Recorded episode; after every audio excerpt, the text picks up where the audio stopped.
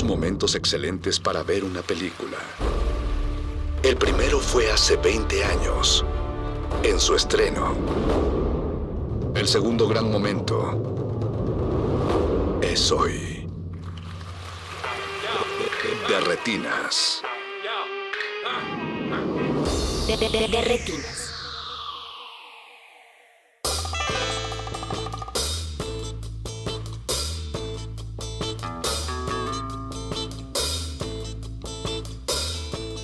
Buenas noches y bienvenidos a su cabina cinematográfica. Mi nombre es Rafael Paz y vamos a estar hablando de cine hasta las 10 de la noche, si el país y los anuncios lo permiten. Está aquí a mi derecha Jorge Javier Negrete. Javier, ¿cómo estás? ¿Qué tal, Rafa? Buenas noches. Te ves bastante bronceado, ¿te fue bien? Todo bien, la verdad es que bastante bronceado, este, mucha, mucha lluvia, mucho sol y poco cine, debo decir. Pues No, no es nos perdimos la semana pasada, como tú perdiste tu vuelo, el resumen de Cannes. Pero a lo largo de los programas, imagino, irán apareciendo los verdaderos comentarios detrás de la selección. Sí, sí, seguramente, o sea, vamos a tener sin duda oportunidad de ir comentando ya eh, más a fondo eh, las películas, como nos vayan presentando en, en festivales, en muestras y digo, las que vayan a tener estreno comercial aquí en, en el país. eh, pero pues sí, ya, ya tendremos oportunidad. Esta noche vamos a estar analizando los soundtracks de Batman. No, no es cierto. Eso fue en Pero el calabozo de los una hora de eso, ¿no? Le agradecemos mucho a Mago- al Mago Conde por haber este, estado antes de nosotros aquí en Resistencia Modulada. Más bien nosotros le recordamos que estamos en el 96.1 de FM, que don Agustín Mulia está en los controles, que Mauricio Orduña está en la producción de este espacio y que hay todo un gran equipo en esta estación que hace posible que podamos transmitir este programa. En realidad, esta noche tenemos dos temas, Jorge. El primero, pues vamos a hablar a Chile. Estamos tratando de conectar la llamada en este momento porque Mauricio Orduña está solo en producción está intentando enlazarnos. Vamos a estar hablando con uno de los editores de Estéticas del Desajuste, cine, cine chileno del 2010 al 2020. Es un libro que se acaba de editar, lo editó La Fuga, que es una página de cine muy famosa en Sudamérica. Eh, creo que incluso aquí en México es famosa dentro de cierto círculo. Ujú. Y eh, pues una edición que hicieron junto con la editorial Metales Pesados. El libro fue editado en- por Carolina Urrutia e Iván Pinto, que también tienen larga carrera, digamos, como en la investigación cinematográfica en Chile. Iván Pinto creo que ya está en la línea. Iván, buenas noches, ¿cómo estás? Hola, hola, ¿cómo estás? ¿Cómo estás? Muchas gracias por contestarnos. Espero que no sea muy noche allá en Chile. No, no, no, estamos bien. eh, Acá se acostaron los niños y yo tengo para un rato todavía. Eso. Antes de, avanzar, Iván, bueno, hay que decirle a, a la gente que, como decíamos, eres crítico de cine, investigador y docente. También eres doctor en estudios latinoamericanos por la Universidad de Chile y licenciado en estética por la Universidad Católica de Chile. Y como decíamos, bueno, ha- has hecho muchas cosas, entre ellas, pues dirigir La Fuga o ser editor de La Fuga. Entonces, Iván, queríamos iniciar eh, un poco preguntándote cómo surge la idea de hacer este libro, cómo surge la idea de hacer estéticas del desajuste. Muchas gracias por la invitación, antes que nada, y, y feliz de estar compartiendo ahí con los amigos mexicanos, descubrir espacios, ¿cierto?, de comentarios, de cinematográfico, etcétera. Así que feliz. Bueno, el libro en realidad tiene como, bueno, tiene un, un origen muy concreto que es eh, que fue una, una serie de charlas que hicieron, que hicimos un seminario, ¿no?, en 2018, pero de ahí buscamos hacer, eh, bueno, con invitados internacionales todo, y de ahí logramos, o sea, queríamos hacer un libro. Eh, el tema es que vino después del 2019 en Chile, que fue un año increíblemente político y desde ese año como que un gran proceso político que se llevó a cabo. Entonces como que a partir de, eso, de ese momento como que el, el libro, el proyecto del libro adquirió como otro otro lugar o otra forma de, de- de encuadrar eh, y que tenía que ver con la pregunta por por el por el lugar del cine, ¿no? En el eh, como un antecedente de algún modo del, del estallido social y político del 2019, no pensar el rol del cine en la construcción un poco de esos imaginarios, ¿no? En fin, y, y ahí fue como que el libro agarró como un impulso nuevo y otra forma un poco de, establecerse, ¿no? En la lectura. Eh, particularmente también con otro contexto que es eh, la- lo- los debates como con la crítica que hubo eh, de- con el cine chileno, particularmente hacia mediados de la, de la primera década, ¿no? Entonces, mira, ahí, ahí podemos detallar. Eh, Iván, cada, digamos como que cada movimiento, cada cisma cinematográfico que se da en, diferentes países eh, casi tiene como un vínculo muy, muy particular con acontecimientos eh, políticos. y creo que en ese sentido sería como Em, importante para la audiencia como entender un poco mejor como de dónde surge como esta idea de justo estética como del, desajuste, ¿no? O sea, eh, a lo mejor, en, por ejemplo, en Brasil estaba como el concepto de hambre y ahora, por ejemplo, ahora en, en, Chile, con el, con el estallido social y político de hace algunos años, eh, ustedes como que llegan a, esta, a este concepto como del desajuste? ¿Cómo, ¿Cómo fue el proceso para llegar ahí? Sí, Rafael, gracias. Eh, mira, el, eh, es tal cual, o sea, eh, desde la última década, del, 2000, del 2010 al 2020, en Chile hubo una serie, un ascenso del malestar social. Esto comenzó un poco antes con una protesta del 2006, que fue la Revolución Pingüina, Continuó después en el 2011 con una gran movilización eh, eh, de los estudiantes, después continuó el 2018 con la revuelta feminista. Entre medio de todos estos años hubo marchas y una gran más, eh, presencia en las calles, ¿no? Por distintos movimientos, movimientos medioambientales, movimientos por salud digna, movimiento por pensiones dignas, en fin, que fueron aglutinándose, ¿no? Todo esto, todo esto llega como a una olla de presión al 2019 el cual, digamos, revienta, ¿no? O sea, y desde ese momento hay como un gran, una gran cisma, nuevamente una, un gran, una gran ruptura, porque en el fondo produce un giro en, el, respecto de la política eh, y deriva en dos cosas, ¿no? Eh, la actual elección de Boris, un, presidente joven de izquierda no alineado en los partidos históricos, digamos, de los últimos 30 años, y por otro, el proceso constituyente en el cual vamos a, en, en 4 de septiembre se va a votar, no sé si se aprueba o se rechaza, una nueva constitución política que, digamos, resguarda los derechos fundamentales, ¿no? De la, digamos, de la, de la sociedad, ¿no? Entonces, eh, entonces todo esto, nosotros nos preguntamos, ¿no? ¿Qué pasaba con el eh, particularmente la década, digamos, un poco entre el 2005 y 2010 se ve un cine que se llama el novísimo cine chileno, que era un cine un poco más ajustado como a un malestar, pero un malestar de la intimidad, no no tanto no tanto de la sociedad. Lo que empieza a ocurrir del 2010 en adelante es que el cine empieza a filmar justamente no las cuestiones que están ocurriendo en la calle, los problemas de la precarización de la vida cotidiana, las identidades sociales, no los sujetos queer, no y incluso también a revisar si esto es la forma de filmar la propia historia, no la propia historia y cómo se cómo se filma esa historia, no. Entonces todos esos elementos, digamos, van configurando un, un, escenario que en retrospectiva del 2019 queda clarísimo, ¿no? De algún modo de que este cine acompañó, cierto, y, y buscó filmar o acercarse, cierto, a esa contingencia social estaba sucediendo en las calles, ¿no? Ahí, leyendo el libro, Iván, me llama un poco la atención la, la cantidad, digamos, como, obviamente cada país tiene sus particularidades, pero la cantidad de conexiones que hay como entre el cine chileno y el mexicano. Hay un concepto en el libro donde se habla de esta exigencia como de realidad en el cine, de esta exigencia de llevar lo que está pasando, ¿no? En las calles, a la pantalla que creo que también sucedió aquí en México, ¿no? Con la violencia. Ustedes fue un estallido político, pero bueno, nosotros llevamos pues más de 15 años metido en este fenómeno de la violencia del narcotráfico y que también ha exigido ¿no? llegar a, las pantallas. Entonces, yo quería preguntarte un poco sobre estos 10 años que ustedes decidieron, digamos, como tomar y de hacer este el marco del libro, ¿qué dirías que caracterizó al cine chileno de esos años? Sobre todo pensando que el cine que nos llega de Chile, pues llega a Ficunam, llega al Festival de Guadalajara, pero en realidad tampoco se distribuye de manera tan, tan digamos, como abundante acá en México. Sí. Sí, bueno, sobre lo que dices de, esta búsqueda de realismo, es que es claro, o sea, bueno, mi, la compañera, mi compañera que con la que editamos el, el libro está justamente trabajando ese tema en su investigación ahora sobre estos paralelismos, de estos realismos, este impulso realista de algún modo del cine argentino, mexicano y, chileno, ¿no? y, y, tal cual, ¿no? Algunas líneas, digamos, que se fueron que fueron apareciendo ahí eh, están dentro del libro, hay, hay bastantes líneas, lo que pasa es que no todas, eh, digamos, no todas van hacia el mismo lugar, pero todas responden quizás sintomáticamente a cuestiones de las que estamos conversando, ¿no? Por ejemplo, ¿no? Eh, el documental eh, político, ¿no? O el documental de movimientos sociales, ¿no? El documental que busca cierto abordar la realidad de algún modo, eh, pero también la realidad de los movimientos sociales o la vida cotidiana, ¿no? Ahí hay una serie de películas, Tres Instantes de un Grito y otras más.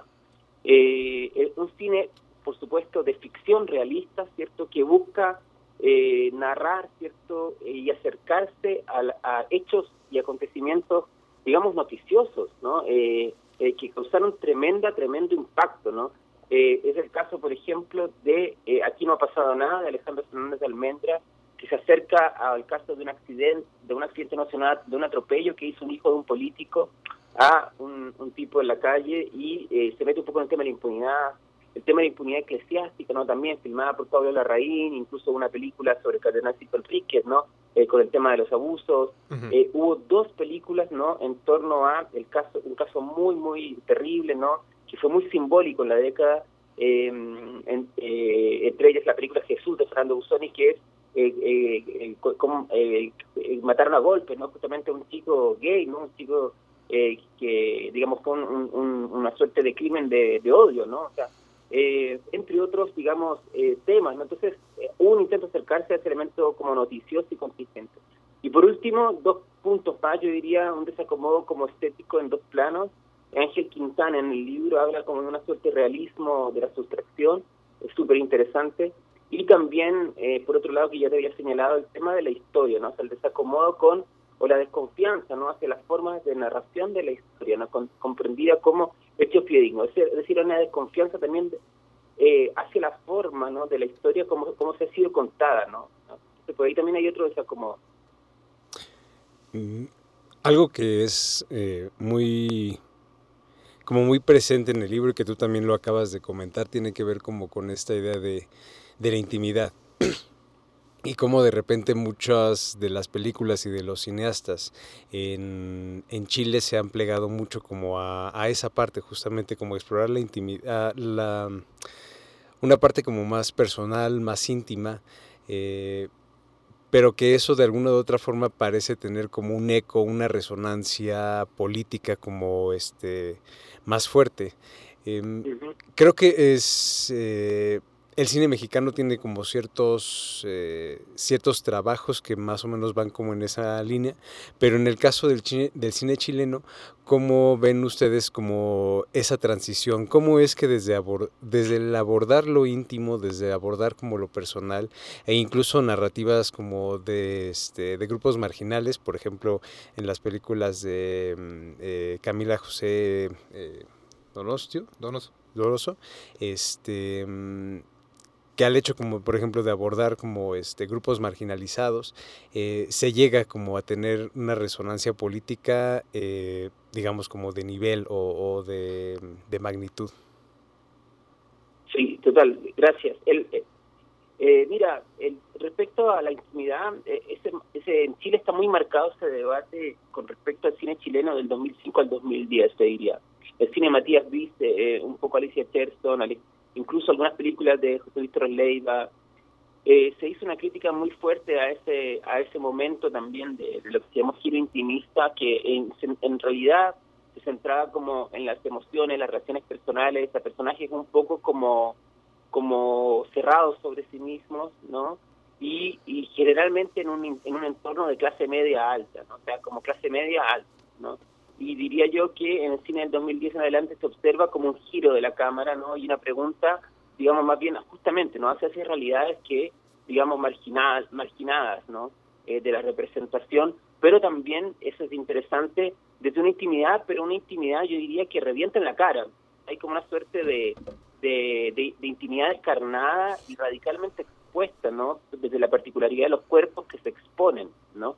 Eh, y eso es interesante, ¿no? O sea, el cuerpo trans, ¿no? El cuerpo, digamos, border, el cuerpo traumatizado de algún modo en el estudio de Fernández Almendras, ¿no? Eh, son diversas dimensiones, podríamos decir, de esa exposición eh, carnal, corpórea, ¿no? Que va, que va teniendo todo ese cine, ¿no? Es sumamente interesante, ¿no? Pero yo diría eso, que, que, que, que lo que el giro que hay desde el 2010 en adelante con respecto al cine intimista, digamos, entendido como un cine quizás más que busca representar clases más acomodadas, situaciones más personales, amorosas, duelos, me parece que acá eh, hay una preocupación por eh, llevarlo más bien hacia lo social, hacia una dimensión particular de, de insisto, cuerpos marginados, realidades marginadas de la representación y clases sociales también, que no han sido del todo, también han sido del todo representadas, ¿no? Yo creo que hay como un giro, o sea, yo diría que es el giro que hay, ¿no? Como una, una intimidad, pero más radicalizada, ¿no? Más, más, más enfática, más, frontal también, me parece. La cuestión de la exposición, ¿no? O sea, de, de, la, de, de, de quienes, de, de, cuerpos que se exponen, ¿no? Finalmente a la, a la violencia, a la autoridad, ¿cierto? A la realidad, digamos.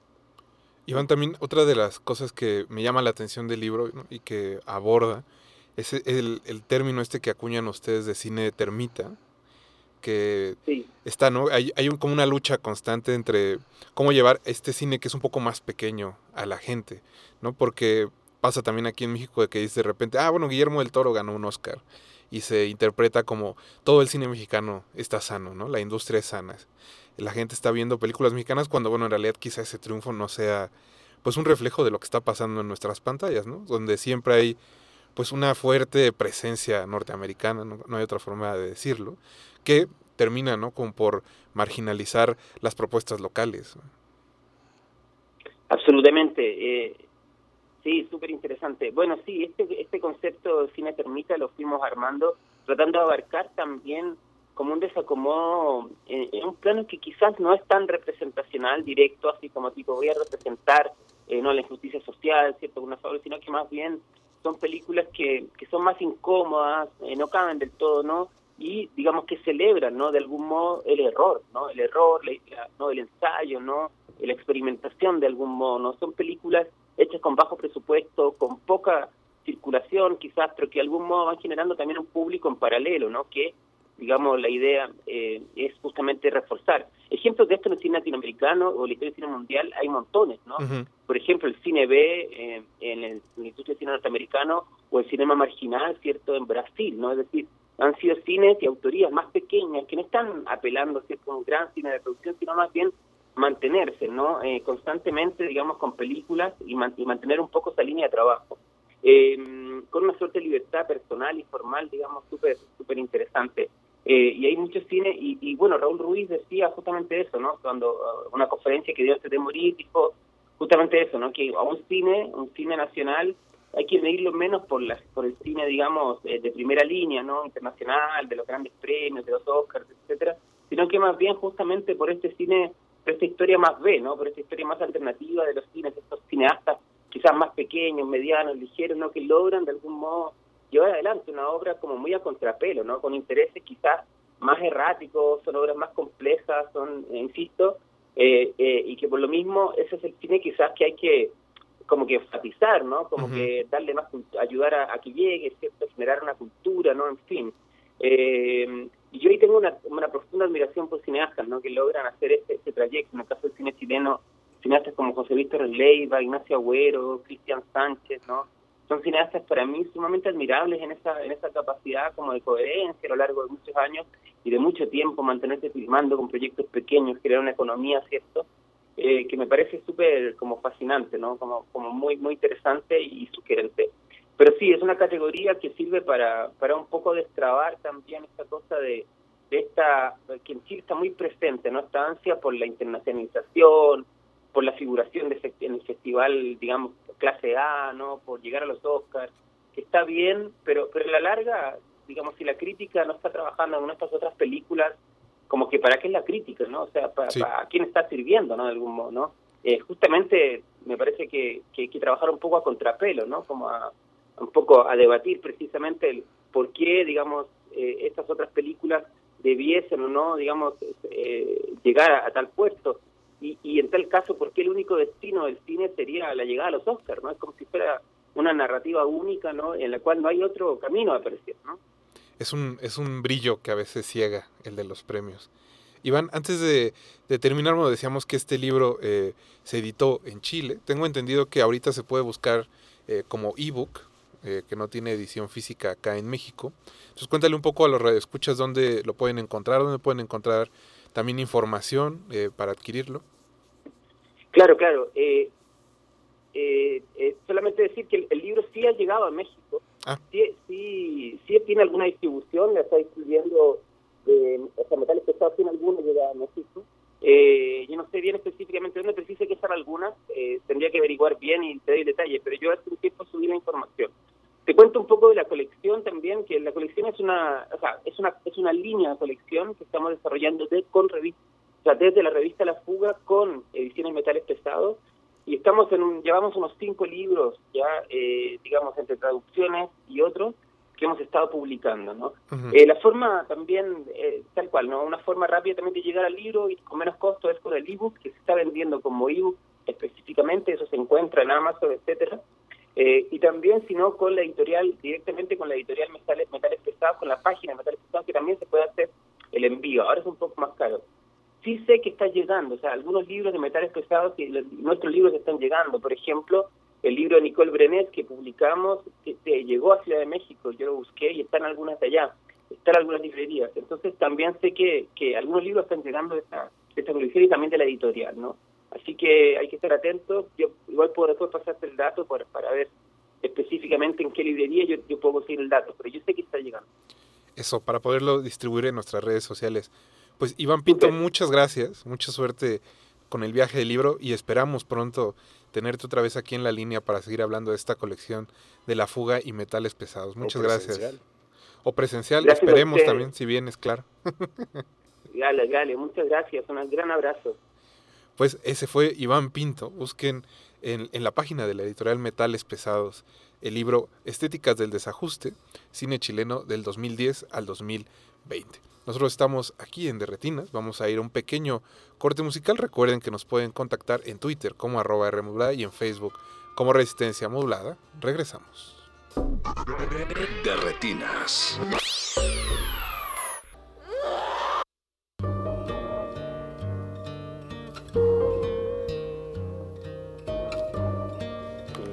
estamos de vuelta aquí en Derretinas. Muchas gracias a los que nos siguen escuchando. Le mandamos un saludo a Pablo Extinto, a Karina Solórzano, que fue la que nos acercó el tema del desajuste, Jorge. También a Leslie Solís, que nos escucha cada martes. A Gina Cobos y a todos, todos ustedes que nos acompañan aquí a través del 96.1. Jorge, se me olvidó decir que la música de esta noche es cortesía de la película X, que se estrenó el el viernes pasado. Bueno, ya estrenan en jueves, entonces ya no estoy tan seguro de qué día fue. Creo que fue hace dos jueves, ¿no? Si mal no recuerdo. Bueno, se estrenó en las últimas semanas. es este la película más reciente de Ty West. La produce A24 y es la historia de un grupo de muchachos, de jóvenes que deciden ir en los años 70 al Texas más profundo, al Texas más rural, a filmar una película porno, para que quieren ser, eh, digamos, como el siguiente Garganta Profunda.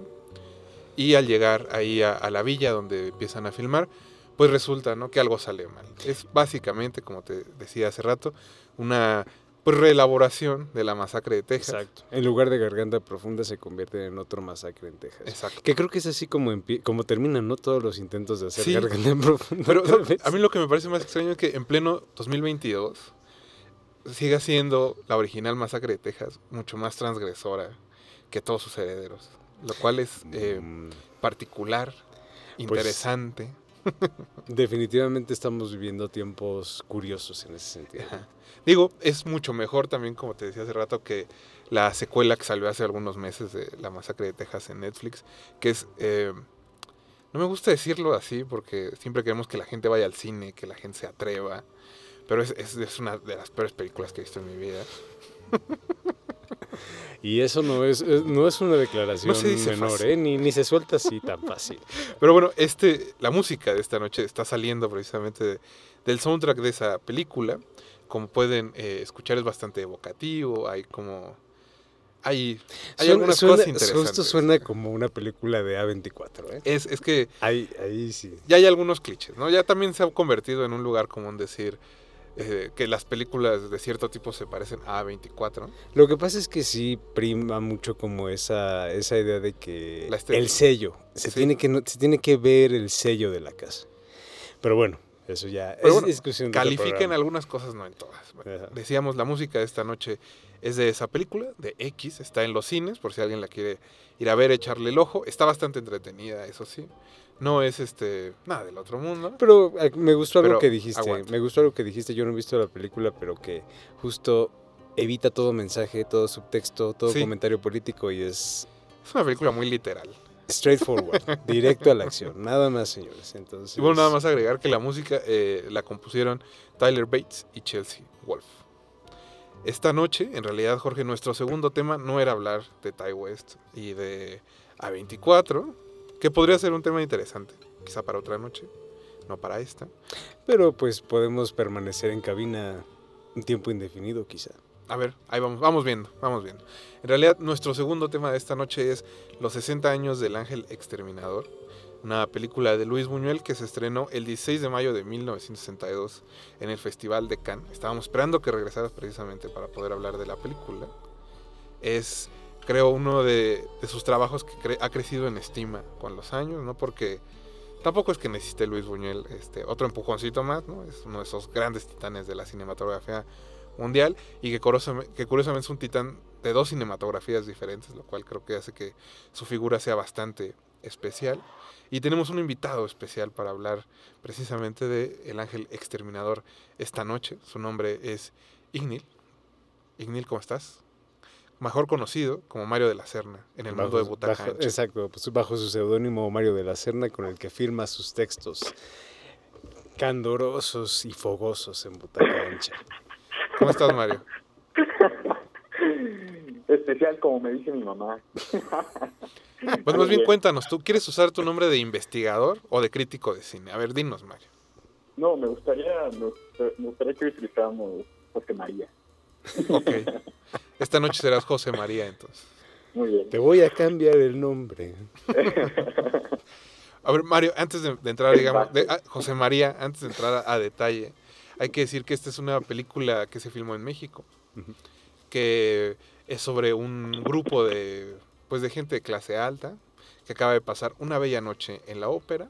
Uno de ellos decide invitar al resto de la comitiva a su casa, disfrutar de algunas viandas, un poco de vino, de la compañía del mayordomo que interpreta Claudio Brook. Y por alguna extraña razón no pueden salir de la casa y pasan un tiempo indefinido al, al- al interior de un cuarto.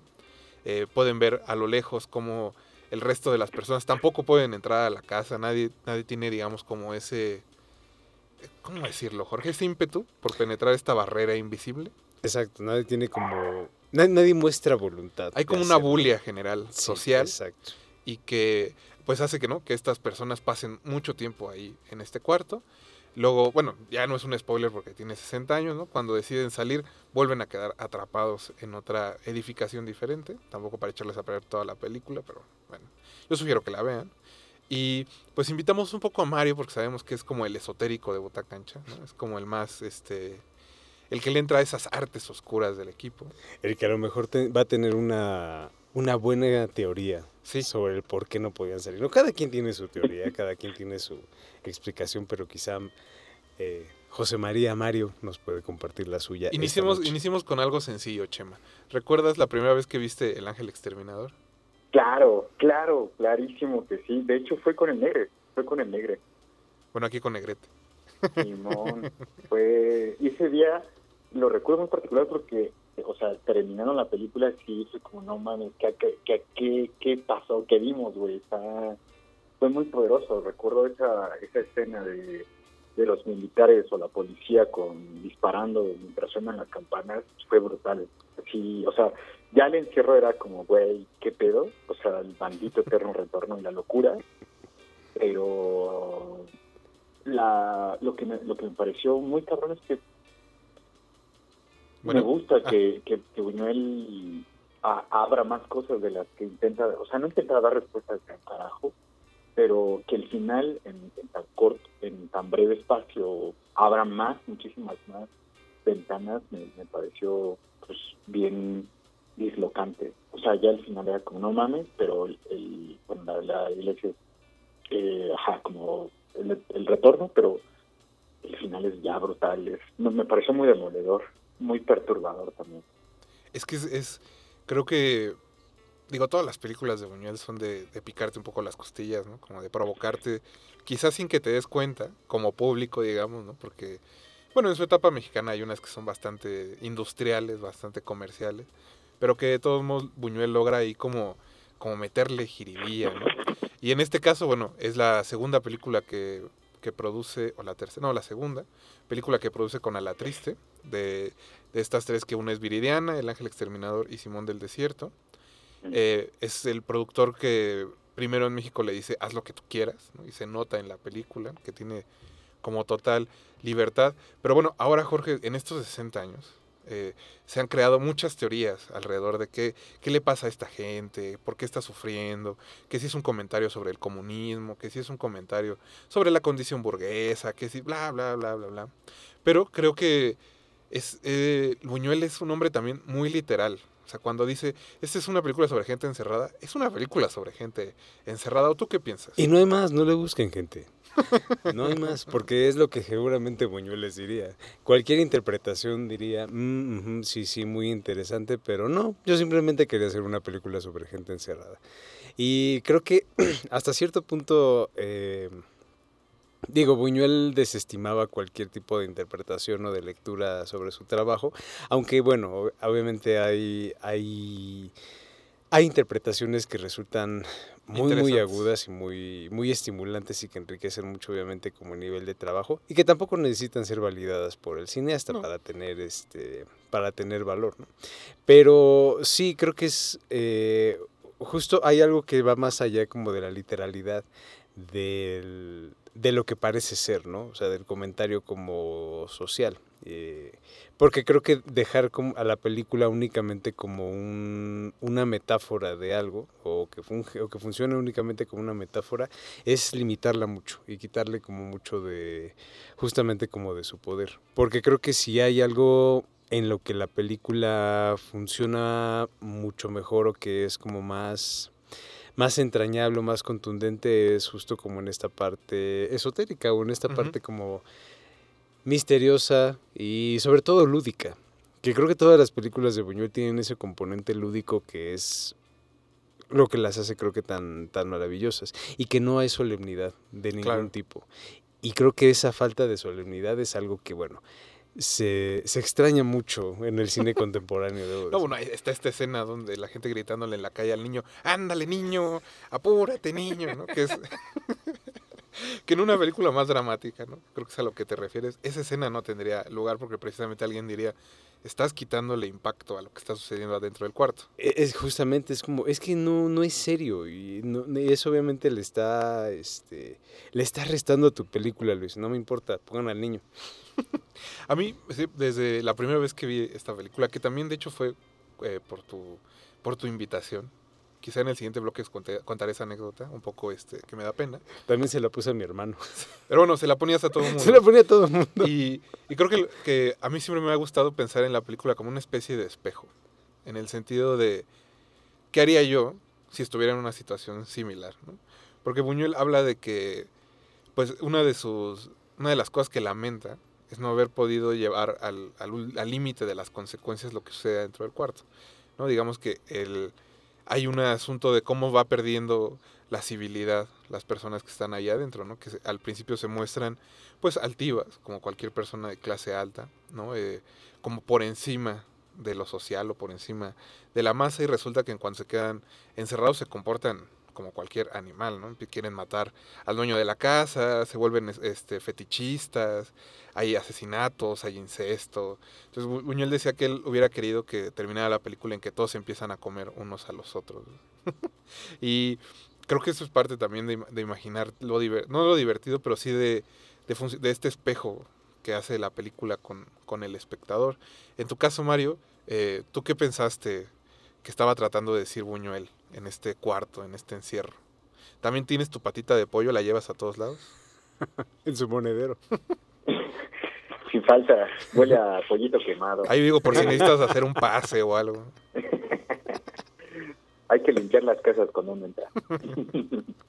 eh, es que, eh, justo eso que dices, creo que pues cada personaje obviamente que le chaveta algo, o sea, saca, saca lo pues eso, lo que, lo que al final es la etiqueta, o sea, después de, o toda la noche traen el hack, pero para dormir se la quitan, ¿no? Entonces, creo que eso va haciendo, van haciendo, lo van haciendo a lo largo de la película, que muestran lo que creo que comúnmente todos tenemos, ¿no? Lo que todos le sacamos, que es ver también nuestra, nuestro cochambre, nuestra porquería y, yo creo que entre más la juntamos entre ropa fina, eh, pues más, más densa es, ¿no?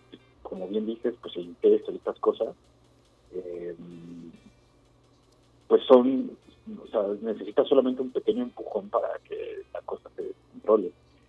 No, no sabría decir qué haría yo, pero me gusta que los personajes lo digan, ¿no? como que cada quien, por ejemplo, recuerdo que uno de ellos dice, él, empieza a echar la culpa a los demás, ¿no? Y como que siempre, siempre, él o el médico que es científico, ¿no? Como, sí, sí, estoy observando no sé qué, no sé qué, pero siempre hay una falta de praxis, siempre hay una falta de, de voluntad. Eh, hace rato, como diría el buen Schopenhauer, eh, voluntad, voluntad de vida, ¿no? Pulsión falta, les falta ese fueguito para poder hacer otra cosa. Y a, quienes no les falta es precisamente a los animales, ¿no? Todos aquellos que no pasan por esta, por este camino, pues ahí van, ahí van los corderos que en algún momento ellos ven pasar y que ellos no se atreven, no se atreven a llegar ahí. O que les, me parece, y esto es otro por supuesto es mío, eh, cuando se van al inicio de la película los, eh, las personas que trabajan ahí, eh, me parece una de las resistencias más o sea, me parece una resistencia. Es como una resistencia, o como digamos la oculta de, ah, sí, estos güeyes ya hacen lo que quieren, no sé qué. Pero al final hay una resistencia que los demás no tienen y que, el mayordomo por eso lo paga. Y, me parece brutal que cuando salen ellos, o sea, cuando salen ya el día, cuando estén, bueno, al final cuando salen de la casa, el mayordomo conserva esas maneras, esos moditos, y, él les permite salir eh, primero que, él, ¿no? De todavía ¿no? O sea, hay, hay una hay una domesticación, creo que no solo en el tema social y esas cosas, sino domesticación también al hacer películas, domesticación al leerlas, domesticación al, al ser creativo, tanto de los cineastas como de nosotros como espectadores, como nosotros que miramos y queremos hacer lecturas creo que ahí ya está muy todo, todo muy como muy dicho no por eso Buñuel en esta película me parece tan tan brutal. Incluso las lecturas que yo la lectura que yo llevé me parece que hasta ahí trae unos unos unos guiños ahí también que ya no me importa como masónicos y tal porque la, la, la, la escena pasa entre columnas o sea la entrada está entre columnas y ellos en algún momento no recuerdo qué personajes también hablan se están presentando le dice, ajá, güey, ¿de qué logia? Dime el rango, el rango, eh, rango y no sé qué, no sé qué. Y pues eso es, este, pues, obviamente, argot. Eh, no es casual, de masonería, ¿no? Entonces, por ahí también Buñuel me parece que le, gusta también cotorrear con eso, aunque él dice que la película es tal, pero le gusta el cotorreo. con esa invitación al cotorreo vamos a un breve corte musical. Mario, no dejes la línea. Regresamos aquí, a Derretinas, no tardamos. Derretinas.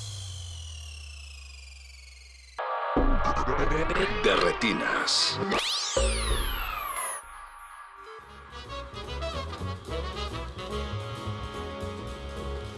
Pregunta a Tomás Pérez Turrent. ¿El ángel exterminador sería una parábola sobre la condición humana? Responde Luis Buñuel. Sobre la condición burguesa, más bien. Entre obreros no sería igual. Seguramente habría una solución al encierro. Por ejemplo, en un barrio obrero, un hombre bautiza a su hija, recibe a 50 compañeros en una fiesta y al final no pueden salir. Yo creo que finalmente hallarían la salida. ¿Por qué? Porque el obrero está más en relación con las dificultades concretas de la vida. Responde José de la Colina. Este otro argumento está de algún modo esbozado en la película. Los sirvientes, los trabajadores, sí logran abandonar la casa, solo se queda, de ellos, el mayordomo, porque su jerarquía como sirviente está más cerca de los amos. Responde Buñuel, un mayordomo es burgués de corazón. Estamos de vuelta en Derretinas. Y Mario, pues, ¿qué piensas de ese comentario de Luis Buñuel? Que, bueno, por cierto, es del libro Prohibido asomarse al interior, eh, escrito por José de la Colina y Tomás Turrent. Es un largo y extenso libro de entrevistas con Don Luis. Y pues creo que coincide un poco con lo que ya estabas diciendo, Mario. Estos códigos, no tanto, digo, si hay unos códigos, como decías, masónicos, pero también ciertos códigos sociales de cómo, en teoría, debemos de funcionar entre unos y los otros.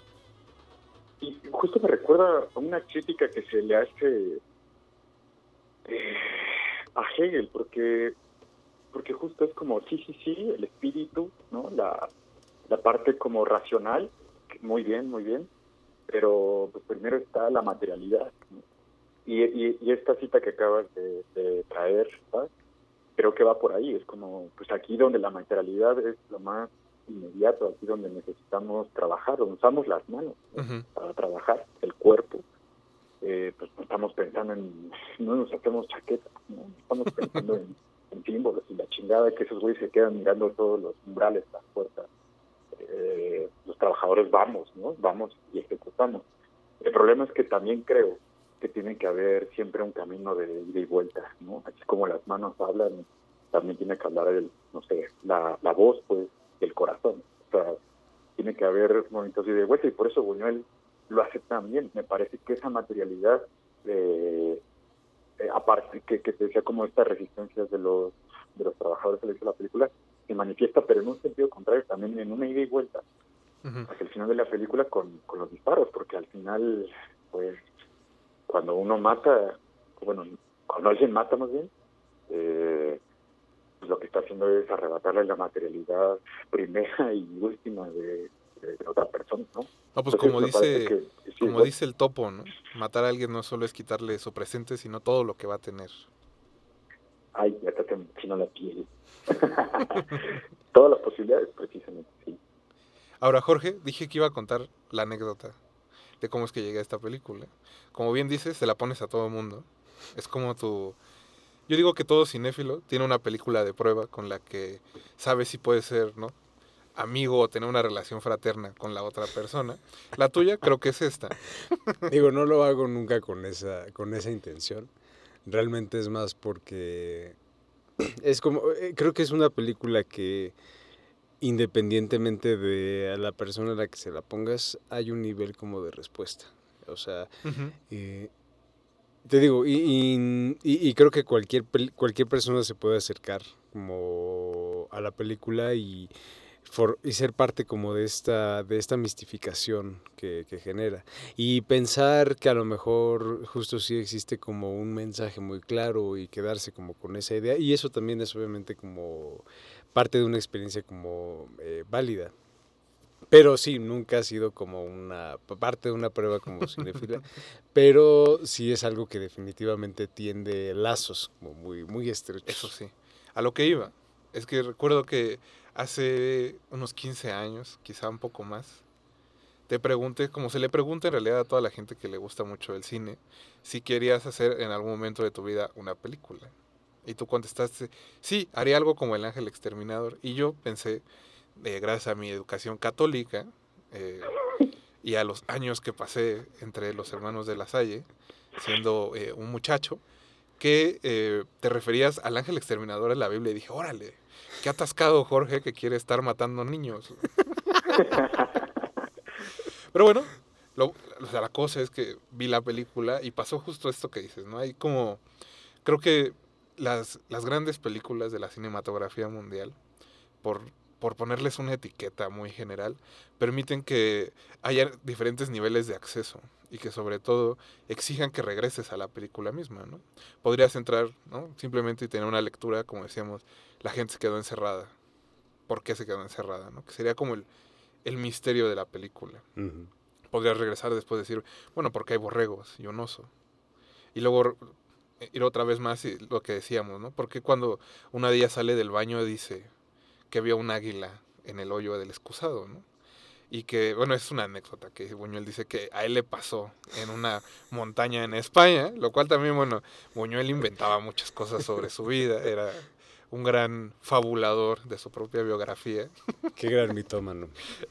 Exactamente, un gran mitómano. Entonces, eh, dice, dice Mauricio que a él también le pasó en Xochimilco que se asomó al baño y pasaron unos ajolotes. Le mandamos un saludo a toda la gente que nos escucha en Xochimilco. Y, y que ha pasado por la misma experiencia. Un, un, saludo afectuoso.